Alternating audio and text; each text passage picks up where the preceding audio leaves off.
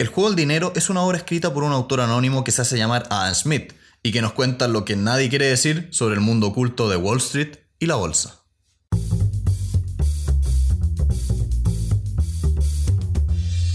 Hola a todos, bienvenidos a Elemental, su club de aprendizaje semanal. Mi nombre es Pedro y estoy acá con Santiago. Hola. Y el libro de esta semana es The Money Game, el juego del dinero de... Adam Smith. Pero no ese Adam Smith. Sí, queremos aclarar un poco que Adam Smith es un seudónimo que se puso una persona en los años 68 y siguientes aproximadamente, y que es en realidad el autor original. Se dice que es una persona que se llama George Woodman, pero en realidad prefirió utilizar un seudónimo porque él lo explica al principio de su obra, va a intentar contar muchas como peculiaridades e información desde adentro de Wall Street y por lo tanto prefiere mantener el anonimato. Claro, básicamente les voy a contar todo lo que hacemos acá, pero no quiero perder mi trabajo. Sí. Este libro que estamos leyendo el día de hoy es una reedición de ese libro del 68 que después salió el 76 y que está dividido en cuatro grandes partes. La primera parte del libro tiene que ver con todo lo que es la identidad, la ansiedad y el dinero. Cómo se forma emocionalmente todo lo que es el mundo de Wall Street. La parte 2 tiene que ver con el sistema propiamente tal, como cuáles son los jugadores, cuáles son los escenarios, porque realmente es un juego ante el autor. Después habla específicamente de quiénes son los profesionales, entre comillas, en este juego de Wall Street la parte 4 ah, se llama Visión del Apocalipsis y plantea las ideas de ¿puede efectivamente todo esto derrumbarse de un día para otro? Y por último, hace la pregunta importante de ¿quieres realmente entrar al juego de Wall Street? ¿Quieres venir a Wall Street a hacerte millonario? Perfecto. Y sin más preámbulo, al ataque. Pam, pam, pam. El capítulo 1 parte explicando por qué él considera que esto es un juego. Y también hace como el pequeño disclaimer de este es un libro que está escrito desde adentro, es decir, personas que viven y se dedican a esto.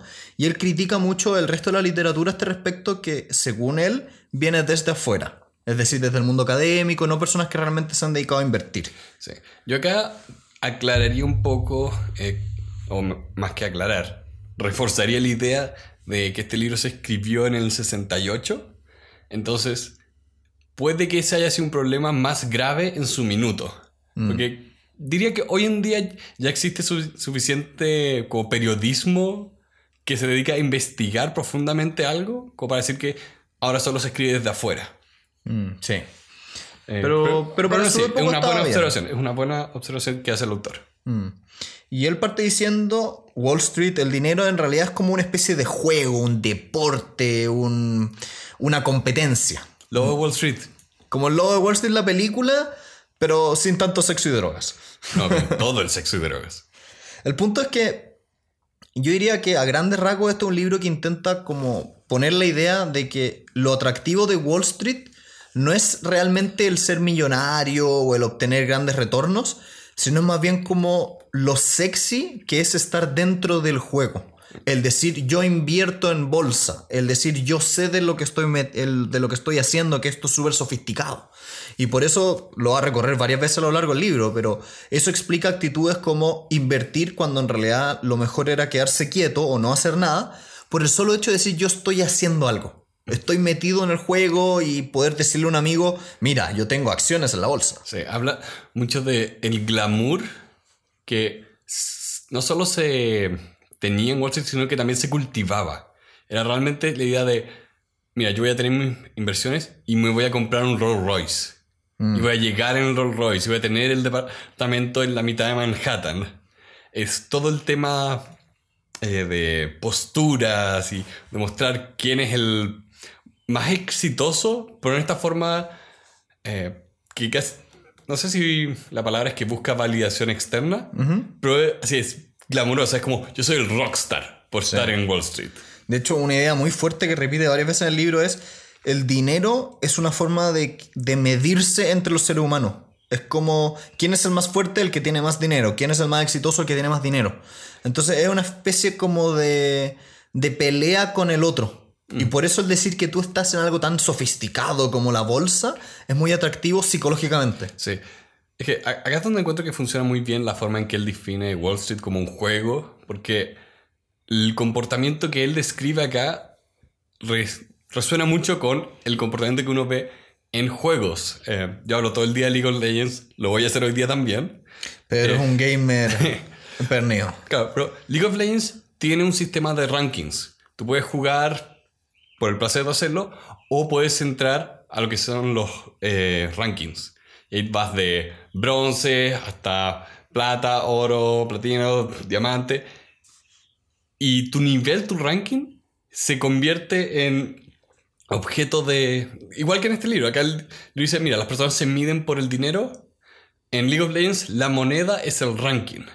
Ya. Y viceversa, o sea, la gente acá en Wall Street, como lo escribe el autor, se comportan igual que la gente que yo veo jugando League of Legends. Ya. No se trata de disfrutar lo que haces, es tenerlo más grande que el de al lado. Ya.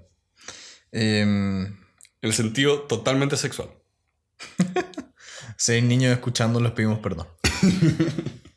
También otro tema que va de la mano de esto de que es súper psicológico el, el tema de Wall Street es que no existe, según este autor, un verdadero valor de los activos. ¿Qué quiere decir eso? Que la valoración que le damos a una empresa, a una acción determinada, tiene mucho que ver con lo psicológico, emocional, más allá de lo racional.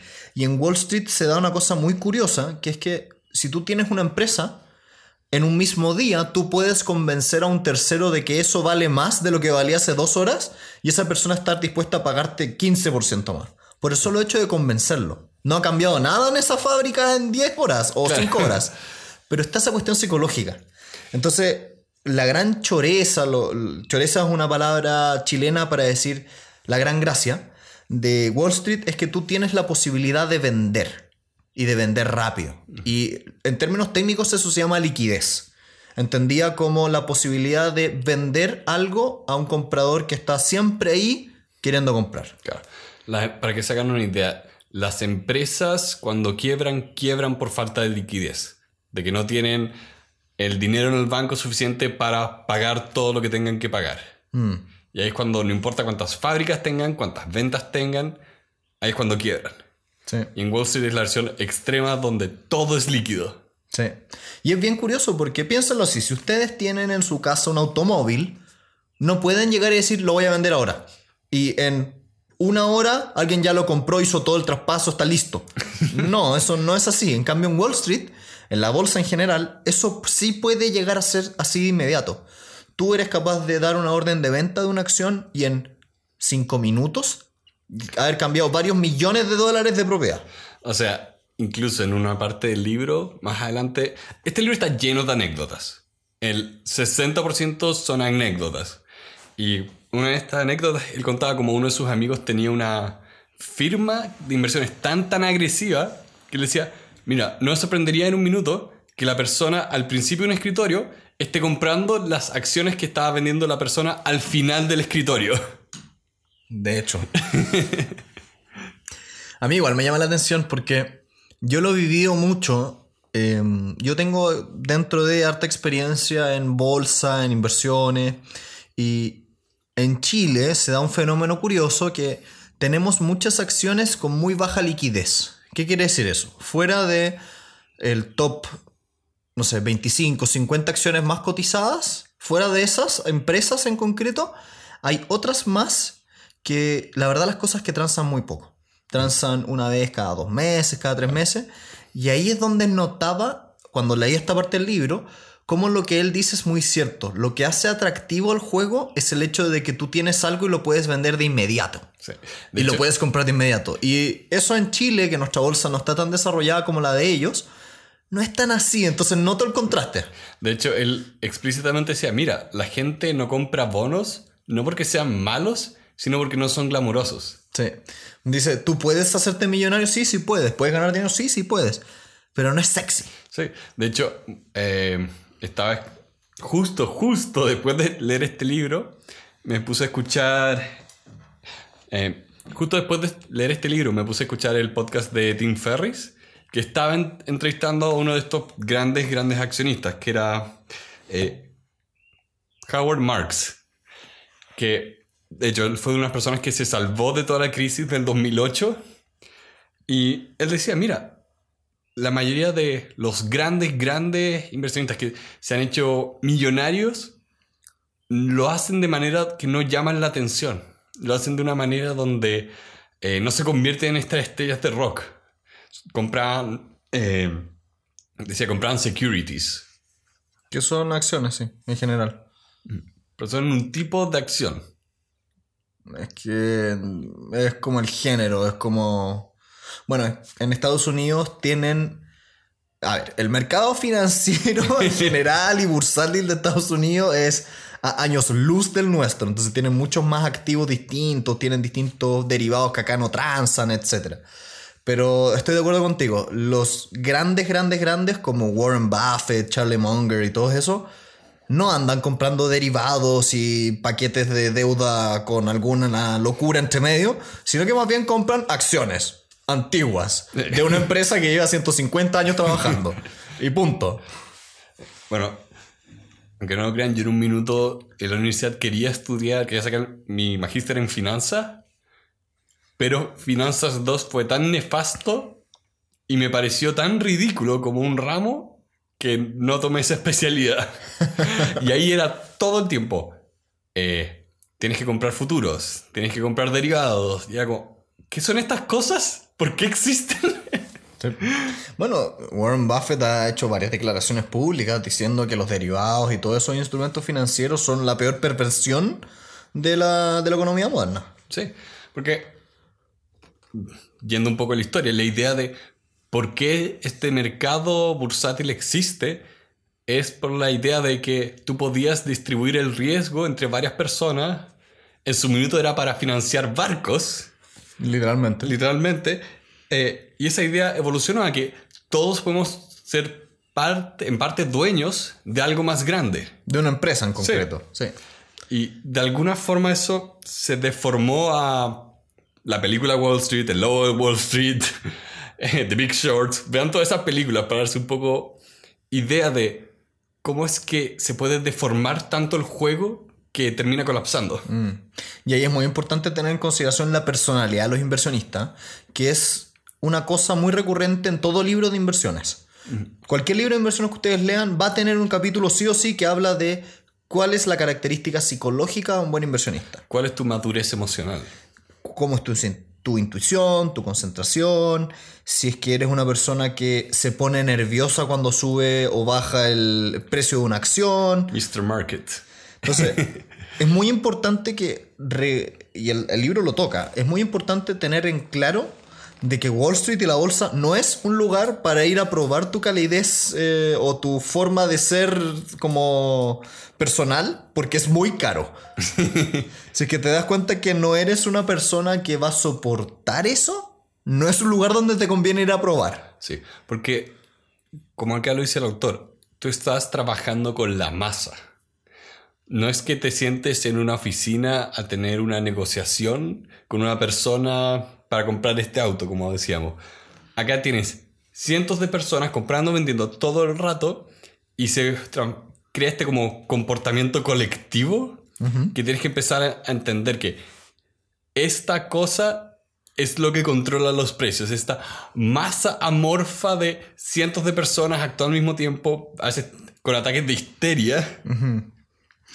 De hecho, el autor lo va a tocar más adelante, no, no quiero adelantarme tanto, pero el estudio de comillas la masa y de su como irracionalidad es clave, es entender cómo funciona el contagio, Sí. cómo funciona la histeria, cómo funciona la avaricia. ¿Qué, qué tan sugestible es el individuo que está en la bolsa? A que fue a almorzar, escuchó que la persona en la mesa al lado dijo, no, esto no va a funcionar. Y llega con esa información como si fuera, oh, tengo este secreto Mm, que puedo aprovechar. sí. Eh, y para realmente hacer que esta idea quede lo más clara posible, él va al extremo de decirles, mira, La cosa con la que transamos, la cosa con la que nos medimos, no tiene valor en sí mismo. El dinero no tiene valor en sí mismo. Mm.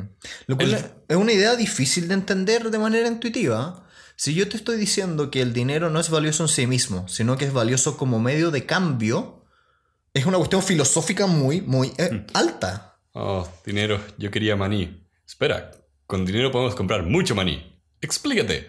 El dinero se cambia por productos y servicios. Eso fue una. una pequeña como eh, interpretación de los Simpsons de nuestro querido Pedro.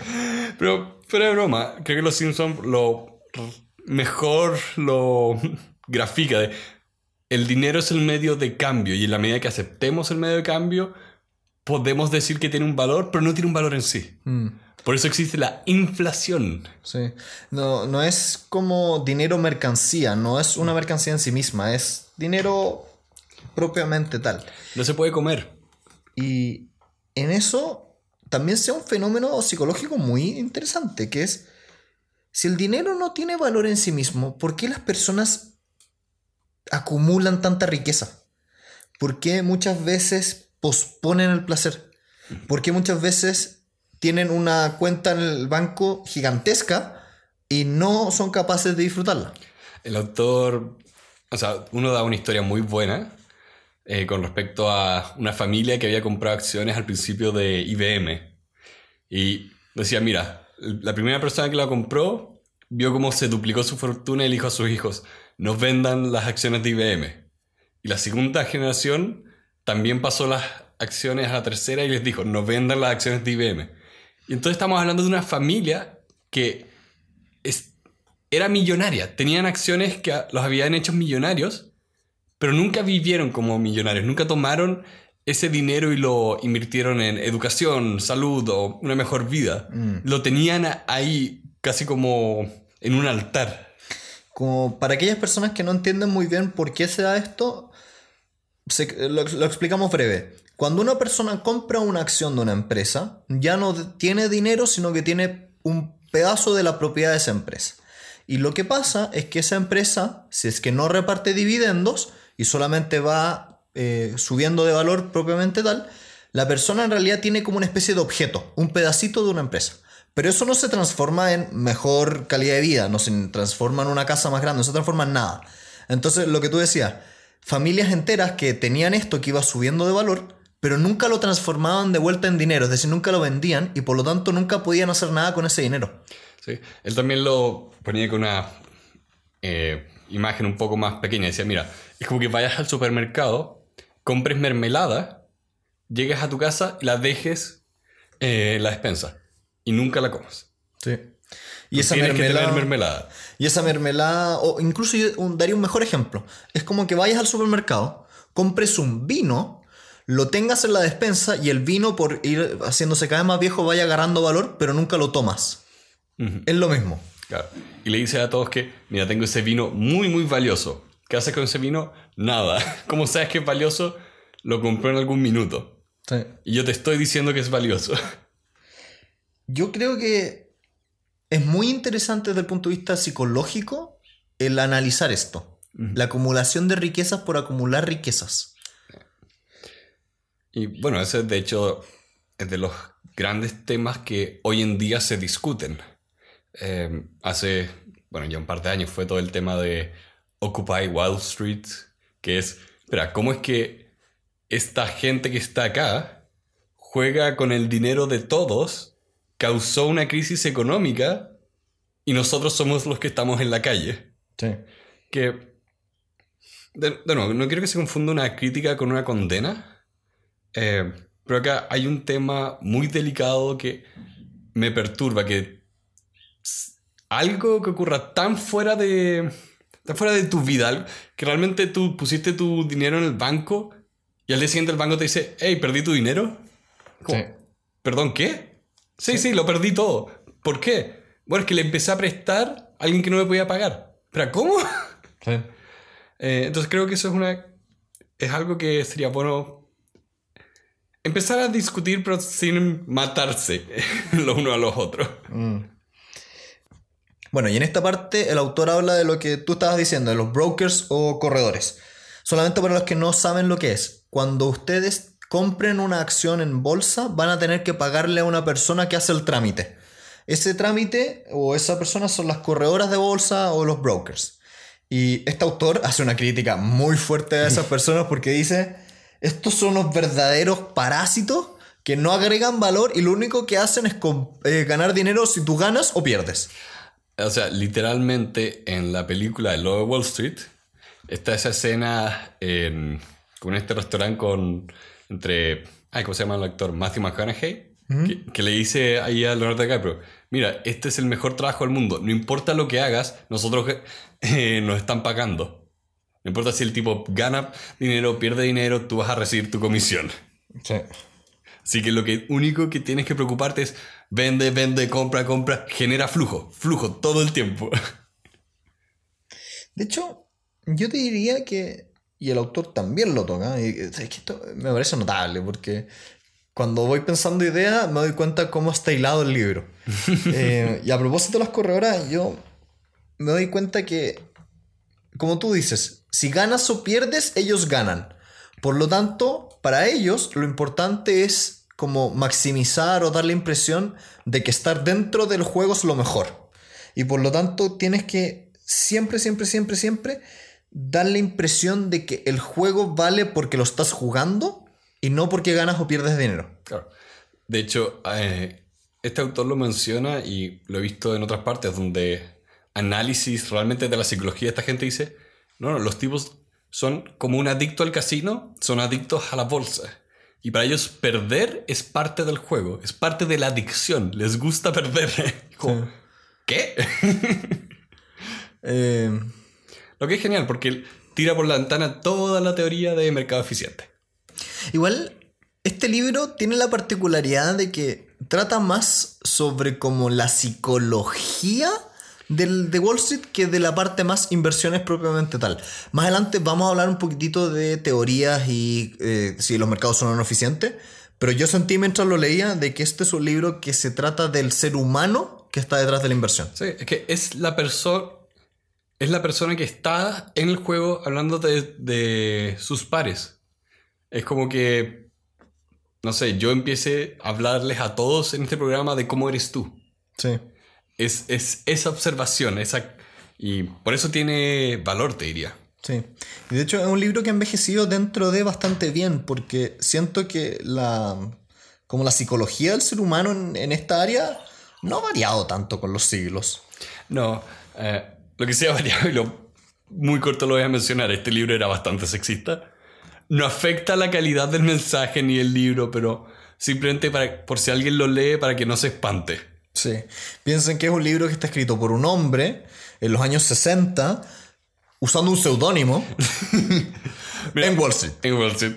Eh, vean la serie Madman para entender un poco la imagen de la que estamos hablando. Pero bueno, más allá de lo machista o no machista que este autor, que claramente sí es machista, es un libro que trata, por ejemplo, la identidad. Es decir, cómo las personas se sienten identificadas con una acción, una empresa y la empiezan, entre comillas, a amar. Y como eso no tiene ninguna lógica desde el punto de vista psicológico porque es casi masoquismo. Claro, lo que le decía, mira, el gran problema acá es que tú puedes amar todo lo que quieras a la acción, la acción no te va a amar de vuelta. Y si no baja, te baja nomás. Sí. Es como, no, no, no, no se va a corresponder ese amor. Mm.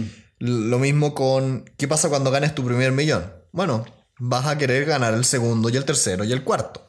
Es decir, el juego psicológicamente te va a comer.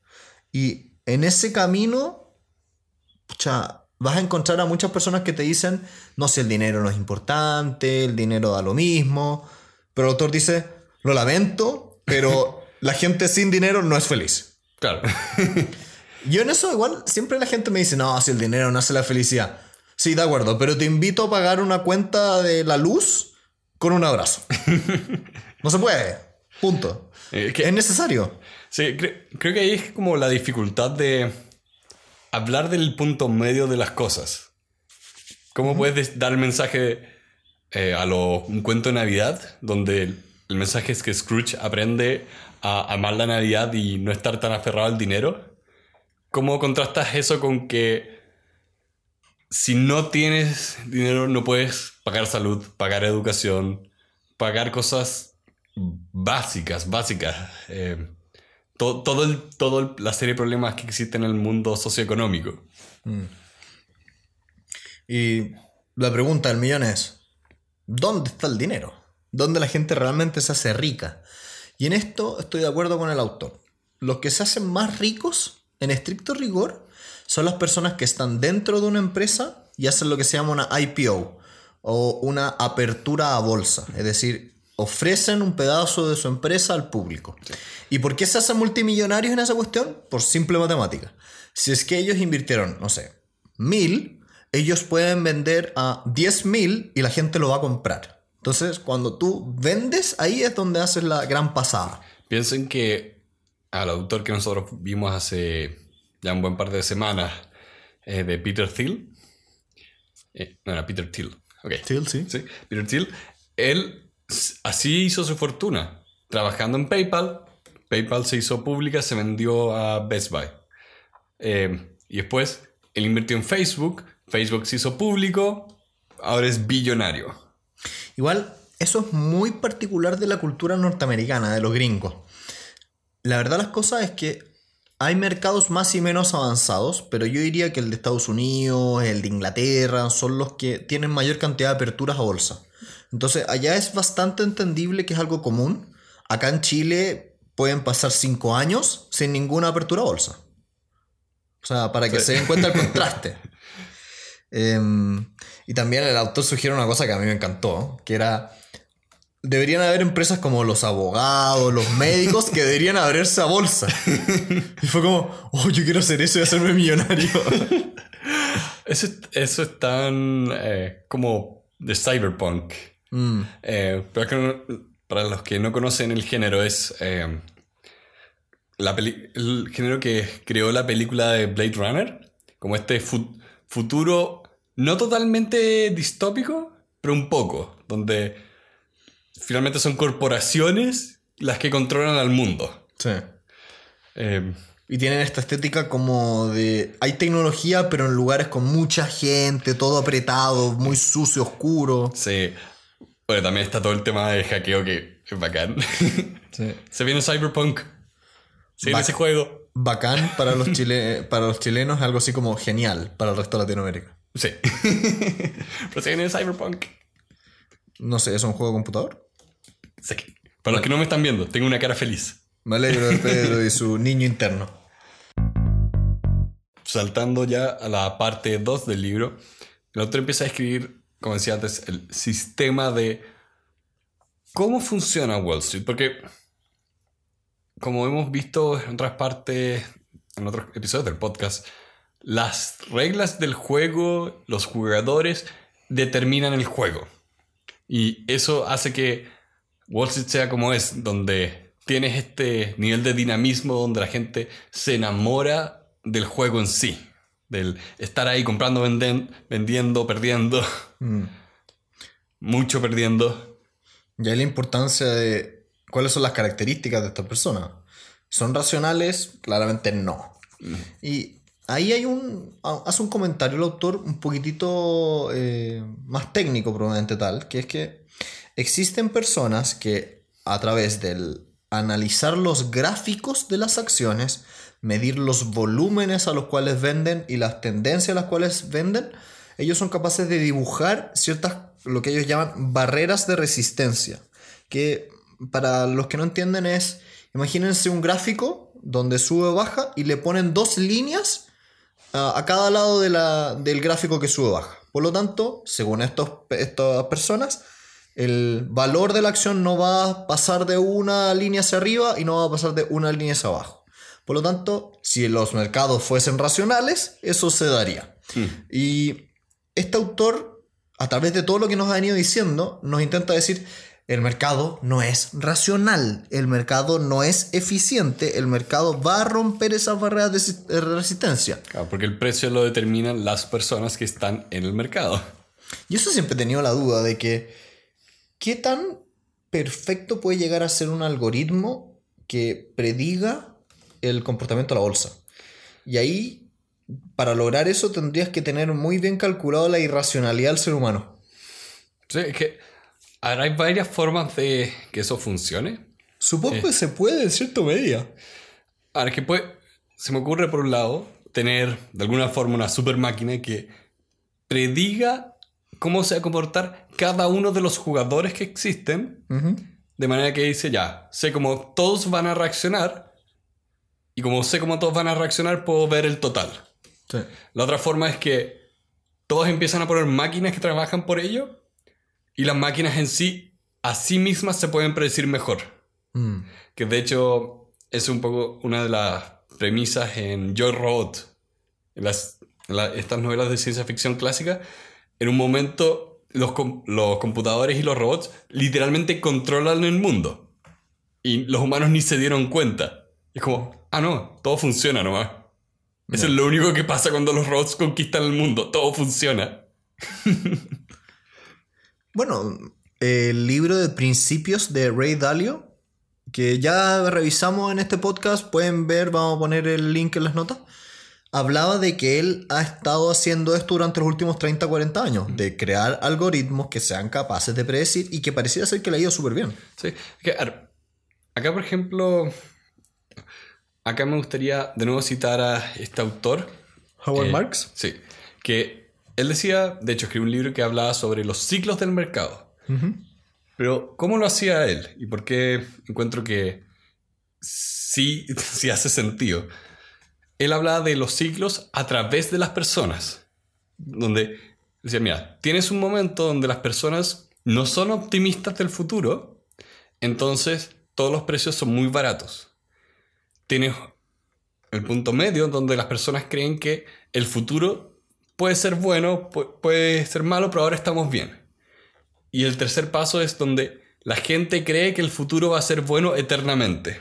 Mm. Y él decía, mira, yo no sé cuándo ni cómo van a ocurrir las cosas, pero sé que se van a repetir de esta manera. Mm, que se va a dar el ciclo. Se da el ciclo. Decía, mira, no es que la historia se repita, es que la historia hace rimas.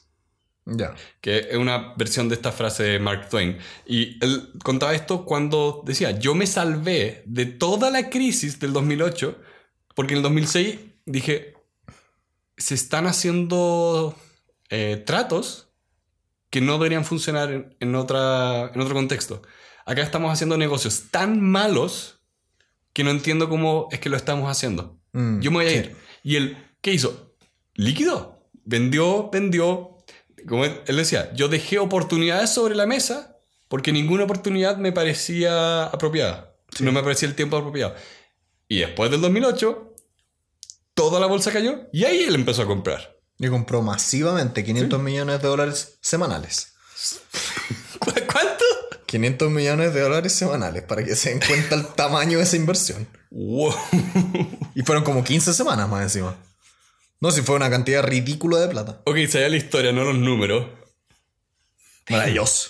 Maravilloso. Maravilloso. Pero, pero vo- volviendo al libro, de que, ok, se- a este inversionista le funcionaba porque tenía los pies en la tierra, en el sentido de que analizaba a las personas en el juego. Y acá el autor decía, mira, estas personas que hacen gráficos solamente eh, se abstraen tanto del mercado que no piensan que están tratando con personas. Decía, mira, si necesitas algo más allá del álgebra para entender el mercado, lo estás haciendo mal. Si necesitas cálculo 2, trigonometría, hay algo malo. Y contrastaba a esas personas con los que hablan de las random walks. La random walk es una teoría que explica que no existe como ninguna especie de orden en la, en la economía y que también supone dentro de ciertas como, como eficiencias en los mercados, que hay cierta información, que yo creo que da para un podcast de por sí como explicarlo bien, pero el punto es que lo que el autor quiere decir en el fondo de todas estas cosas es que el dinero realmente no tiene memoria y los precios de ayer no tienen nada que ver con el mañana. Y esto, a su vez, es súper importante porque si es que el, el pasado no predice el futuro, tampoco viceversa. Claro. Pero lo importante acá era también que, muy bien, la acción no tiene memoria, pero la persona sí tiene memoria. En el sentido de que, claro, la acción es un objeto, no sabe cuánto vale. Pero si tú y yo estamos vendiendo colchones, tú vas a recordar a cuánto te lo estaba vendiendo ayer. Sí, Y lo vas a comparar con cuánto lo estás comprando hoy. sí. Y ahí es donde hay que recordar que, claro, pasado no predice el futuro, pero estamos hablando de personas que recuerdan cosas. Sí. Entonces, la irracionalidad es propia de todo el libro y una cosa que gatilla mucho y empuja mucho eh, la irracionalidad es el tema de los ingresos. Cuando las empresas eh, reportan sus ingresos una vez al cuatrimestre, ellos van diciendo gané esta cierta cantidad de dinero que proviene de este, este y este lugar. Y quien redacta ese mensaje es un contador. Y lamentablemente los contadores son unos magos, son una especie de, de hechicero de los números, La magimática tenía un las nombre. así. matemáticas. La. Inventan todo tipo de cosas para justificar sus números. Por lo tanto, un verdadero inversionista es aquel que es capaz de ver más allá de esta irracionalidad que generan estos ingresos y que la, la masa va persiguiendo y ser capaz de encontrar cuál es la trampa. Sí. Hay Yo lo he vivido personalmente. Sí, yo, yo también est- estudié contabilidad en la universidad y unas cosas que te hablan es los principios de la contabilidad generalmente aceptados. Sí. El nombre ya los debería preocupar porque, ¿qué ocurre? Muchas veces lo que se reporta es cuánto vale la empresa. Y eso significa ver los activos, que son todas las cosas como físicas, eh, el edificio, las máquinas que tengan. Lo que al tiro lo empieza a complicar es cuando se empieza a calcular, muy bien, si yo compré este edificio en 10.000 hace 10 años, ¿cuánto vale hoy?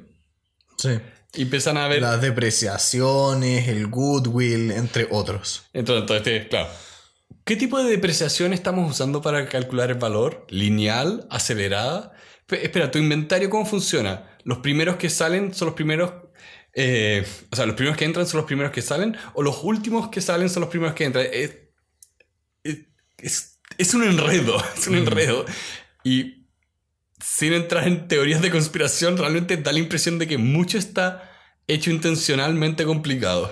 De hecho, si algún día ustedes analizan una empresa y ven su estado financiero, se van a dar cuenta de que ya, esto que acabamos de hablar de los inventarios, del goodwill, dentro de está más o menos regulado. Es decir, hay ciertas normas que te obligan a obtener la- los entes reguladores. Pero hay otras cosas que te esconden en las notas que no están reguladas. Por ejemplo, ponen que vendieron un determinado inmueble, pero lo vendieron de una manera un poquitito más especial y dicen que es parte de los ingresos operativos, es decir, de la operación de la empresa. Entonces, oh, los ingresos crecieron un 50% este año. Pero en realidad es porque los gallos vendieron una casa que estaba escondida y que no habían usado en no sé cuánto tiempo. Entonces, todas estas cosas no están en los estados financieros. Están todas escondidas en las notas al pie de página, que resultan ser 50, 60 páginas que están después de los estados financieros y que nadie lee. Entonces, si eres un inversionista, una de las cosas más importantes que tienes que hacer es leer las notas. Sí. Ver el pie de página. De- y de hecho acá el autor cuenta su anécdota de cómo fue que lo estafaron a través de la contabilidad. Y decía, mira, después de eso mi jefe me, me tomó, me abrazó, me dijo, mira, eh, ah, todos cometemos errores, no te preocupes. Y después de eso me trató de tirar por la ventana. Eh, algo muy bueno en el libro, tiene un muy buen sentido del humor. Sí. muy buen sentido del humor. Puede ser un poquito machista, por no decir muy machista, es muy chistoso. Sí. Sí. Es que realmente te da la impresión de que tienes este personaje eh, relativamente serio. Pero satírico a ratos. Sí, es que lo, lo- lo que quiero decir es, es como que pongas una persona normal en la mitad del circo Ya. y le pidas que te describa el circo. Esa es la impresión que tengo del autor de, bueno, estoy acá rodeado de payasos y trapecistas. Sí.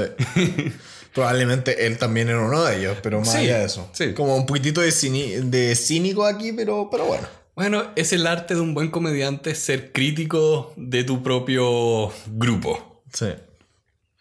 Eh, de hecho, hablando de ese mismo punto, los profesionales de las inversiones son como la nueva clase dominante, según este autor. Y tienen que preocuparse de varias cosas. Tienen que preocuparse de la concentración de sus portafolios, tienen que preocuparse de cuánto renuevan sus empresas, o sea, sus empresas, sus acciones, su cartera, y cómo ese juego de, no, si es que yo renové más que tú o menos que tú, es una cosa que los hace competir y que es súper irracional.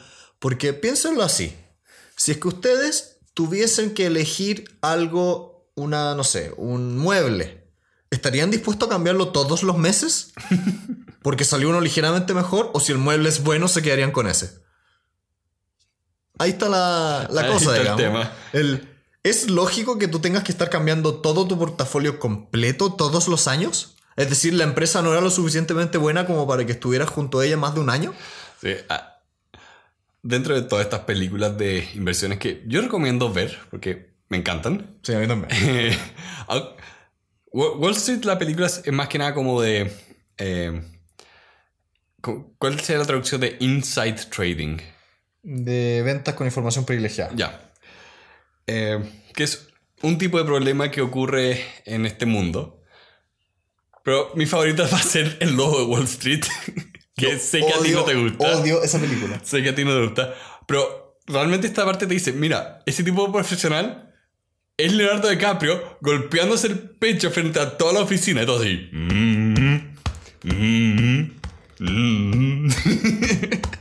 Y y ese es el ambiente, ese es el tipo de personaje que buscaba. O sea, el tipo de personaje que busca este ambiente, que busca este juego. Ahora, igual, eso es una caricatura. Sí, es una. Más o extrema. Sí, es. A ver, no todas las personas que están ahí. No, quiero que se entienda como que estoy generalizando. Mm. Eh, pero tienen que estar conscientes de que. Eh, tampoco son el otro extremo de gente seria, racional. Vengo acá a analizar y usar mi matemática de savant para determinar el valor intrínseco. Mm. No, ah, tienes, tienes ambas personas dentro del mismo balde. Yo creo que, que el tipo de persona que entra a Wall Street es muy especial. Es un perfil, es un perfil. Y, o sea, no, ¿sabes qué? Voy a, voy a aclarar un poquitito. El inversionista profesional tiene un determinado perfil. El inversionista como privado particular que compra un fondo mutuo o algo por el estilo es como más normal en el sentido de que puede ser cualquier tipo de persona. Pero los dos viven el juego. Y ahí está el, mensaje de fondo de este libro de si es que tú estás en bolsa, estás viviendo el juego. Y el glamour que tiene el juego. Y por eso también hay que entender que el mercado al final del día es una gran masa de gente. No todos tienen la información, no todos tienen la información al mismo tiempo. O sea, hoy en día hay demasiada información para procesarla toda. Sí.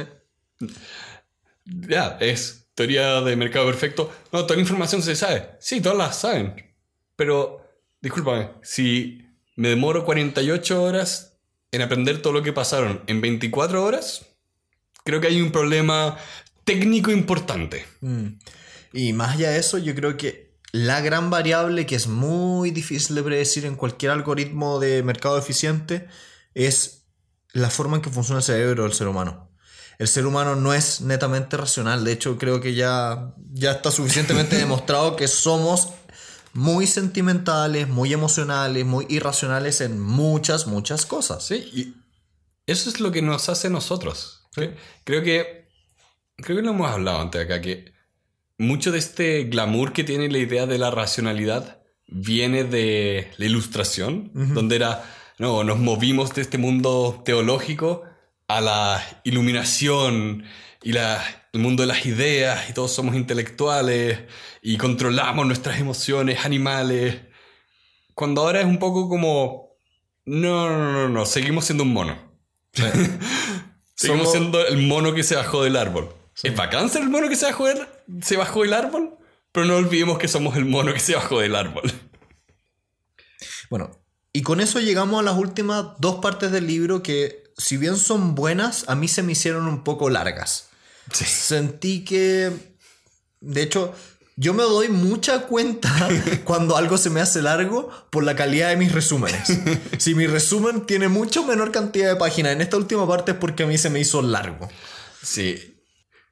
Acá ocurre un problema del libro o del autor que, si bien encuentro que tiene un sentido del humor, es bueno, me gusta lo que dice y cuenta historias muy entretenidas, no es el mejor, no es la mejor persona para contar historias, no es eh, Ryan Holiday para contar historias. Ya. Eh, no, no es... eh, como lo hemos visto en otros libros, o incluso Neil deGrasse Tyson, que ellos hablan y tú solamente escuchas porque hay casi que una poesía en la forma de expresarse. Sí. En esta parte se alarga un poquitito, pero tiene ideas fuertes. Sí. Tiene ideas fuertes. En la parte cuarta del libro habla de qué pasa cuando un mercado colapsa. ¿O por qué no colapsa? o por qué no colapsan y la importancia de las creencias, las creencias de la masa. Y una anécdota que yo encontré muy divertida era el autor dice, miren, si es que el mercado va a colapsar, una de las alternativas es que tú, por ejemplo, si eres dueño de una acción que representa oro o plata, pesques tu acción, la vendas y la cambies por efectivamente oro y plata. Porque la gente dice, en teoría, que el oro y la plata van contra, es decir, son contracíclicas con las bajadas de la bolsa. ¿En qué año Nixon... eh, Setenta y tanto. ok. Bueno, eh, te- termina la pregunta porque la gente no va a Sí, sí, sí. Eh, antes, las monedas de papel estaban muy amarradas a un mineral, al oro o la plata, por lo general. Hasta que Nixon, el pres- expresidente de Estados Unidos, dijo, no, ya, nos, ya no estamos amarrados a la cantidad de oro y plata que haya. Esto se sostiene por lo que valga. Sí. Y el autor contaba que fue, pidió cambiar una de sus vale por, por plata y se le dieron una bolsa llena de plata. Y él decía, bueno, ahora tengo plata y no sé qué hacer con ella. No puedo hacer nada. Cuento ¿Dónde vendo esto? Cuento corto, el gallo iba a una joyería, no, sé que, no se lo querían aceptar porque era muy poco, eh, iba para todos lados y no podía pagar con plata. Es decir, esto de que la- el oro y la plata tienen valor en sí mismo, no es tan así. Sí, es como... ¿Qué pasa si te vendo una casa cuando tú te estás cambiando de ciudad? ¿Te vas a llevar la casa contigo? Eh, las cosas están un poco amarradas a qué tan convenientes son. De hecho, por eso una de las cosas que más se roba cuando entran a robar una casa son las joyas. Porque son fáciles de vender. No, no, no un bloque de plata, sino joyas, tradas, anillos, cosas por el estilo. En cambio, una- un lingote de oro es muy difícil de vender. ¿A quién se lo venden? Piénsenlo. Ustedes piensen, si yo les doy ahora un lingote de plata, ¿qué hacen con eso? ¿Dónde lo venden? Quiero hacer un chiste con oro nazi, pero sigamos. Sigamos.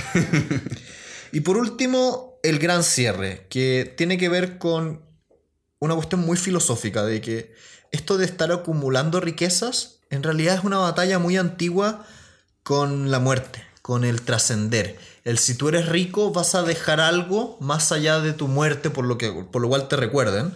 Y el autor dice, fíjense, eso es muy irracional porque en estricto rigor ese juego tú siempre lo vas a perder porque lo quieras o no, no te puedes llevar tus riquezas a la tumba. Y me dio la impresión de que a él le gustaba harto Keynes. Porque No repetía. tanto. Es que repetía mucho.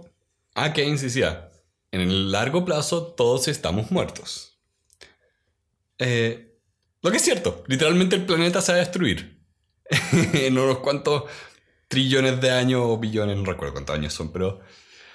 Sí, en largo plazo todos estamos muertos, entonces, ¿cuál es el punto de hacer las cosas que hacemos? ¿Cuál es el punto de, específicamente acá, acumular esta riqueza como la gente que nunca vendió sus fondos de IBM? ¿Queremos acumular por acumular?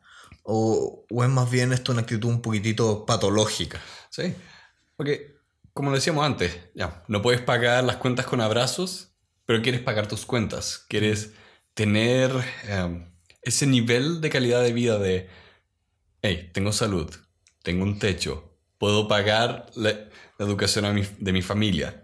Esa clase de cosas tienen, tienen mucho valor, tienen un impacto en el día a día. Encuentro que ese nivel de riqueza vale la pena perseguir.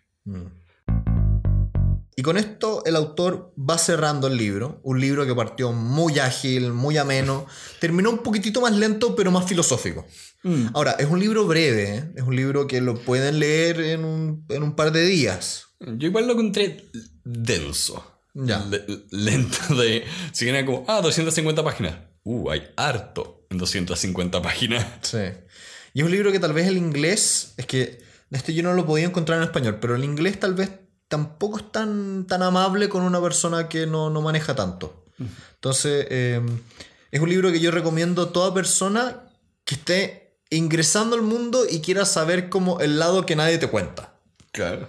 Eh, particularmente me llamó harto la atención la parte de transformar las cosas en plata. Lo encontré notable, realmente notable. ¿Qué hago yo con esta cuestión? Bueno, voy a la tienda a ver si me compran algo que en teoría tiene valor. pero nadie me lo compra. Eh, ¿Qué nota le pondría? Eh, creo que un 7. Un 7 de 10. Creo que un 7 de 10 me deja tranquilo, contento. Creo que es un buen libro. Creo que es un buen libro. Eh, pero también me, me pasó que en ciertas partes era cansador. Se extendía mucho ciertas historias. No todas las... eh, no todas las partes son igualmente buenas o las anécdotas igualmente buenas. Eh, pero igual creo que es fácil de recomendar. Eh, Sí, es un libro entretenido, pero yo no lo recomendaría a cualquiera. Yo lo recomendaría solamente a aquellas personas que les gusta la inversión. En bolsa, en específico. Fuera de eso, no sé si sea tan ad hoc. Es que yo lo pienso con, como cómo se conecta con el resto de las ideas que existen, cómo se conecta con el resto de las ideas sobre economía. Eh, pensando como yo lo he expresado varias veces, en la universidad me tocó estudiar teoría de mercados perfectos y nunca me hizo sentido.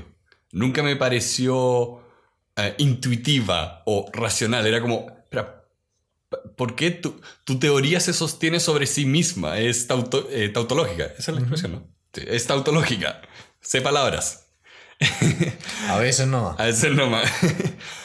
Entonces, encuentro que es interesante leer esto, que alguien te diga, mira, mira, la economía está tan amarrada a todo lo que es el mercado financiero y hay tanta teoría escrita sobre esto que es bueno que tengas una idea cómo son los actores que hacen que gire ese mercado financiero. Ya. Es como querer estudiar, eh, no sé, hospitales y no preocuparte de cómo operan los doctores. Necesitas saber todas las partes. Yo también le pondría un 7 de 10. Creo que es un buen libro bueno, no excelente. Ha envejecido bien los últimos 40 años, pero tampoco es un libro así trascendental completamente. Probablemente en 100 años más va a estar olvidado. Esperemos que no. Ojalá que no, pero es A ver, probable. A ver, me gustaría que se olvide el libro si es que se aprendan las lecciones del libro. Ya. de que de que hay que buscar un punto a las cosas que hacemos no hay que acumular riqueza porque sí y no es bueno tratar el dinero nuestro o el de otros como un juego Mm. eso creo que sería la forma que a mí me dejaría tranquilo que se olvide este libro En fin, eh, vamos terminando. Nuevamente, gracias a todos nuestros patrocinadores. Tenemos nuevas personas que nos están acompañando, estamos muy contentos. Estamos llegando por fin eh, sobre la barrera de pagar el mes a mes de producir este, este podcast, pero todavía nos falta un poquitito para poder comprar los libros y otras cosas. Estamos contentos también porque Spotify nos ha ido bien, YouTube ha ido también creciendo súper rápido. Y les pedimos a todos aquellos que nos quieren hacer un pequeño favor, si nos pueden dejar algún comentario, si nos pueden dejar algún review en iTunes O o, donde en- sea o que nos donde escuchen. ustedes quieran. así que sin más preámbulo eso se usa para abrir ¿no? ¿No? ¿no? también puedo decirlo para cerrar muy bien Ya, Tengan- no, no, no. adiós tengan una buena semana Adiós. Los invitamos a visitar nuestra página web elementalpodcast.cl y nuestro canal de YouTube. Además, les damos las gracias a todos los padrinos que nos están ayudando a hacer posible este podcast. Pueden escucharnos en sus iPhone en la aplicación Apple Podcast o en su Android en la aplicación Stitcher. Los invitamos también a visitarnos en Facebook, Twitter, Instagram y LinkedIn. Les pedimos ojalá que nos puedan dar un me gusta, puedan compartir y suscribirse y aquellos que están en YouTube poner la campanita. Y además dejarnos sus comentarios en todas las redes sociales y ojalá en iTunes. Nuevamente, muchas gracias por escucharnos. Nos vemos en el siguiente episodio. Voy a dejar todo eso.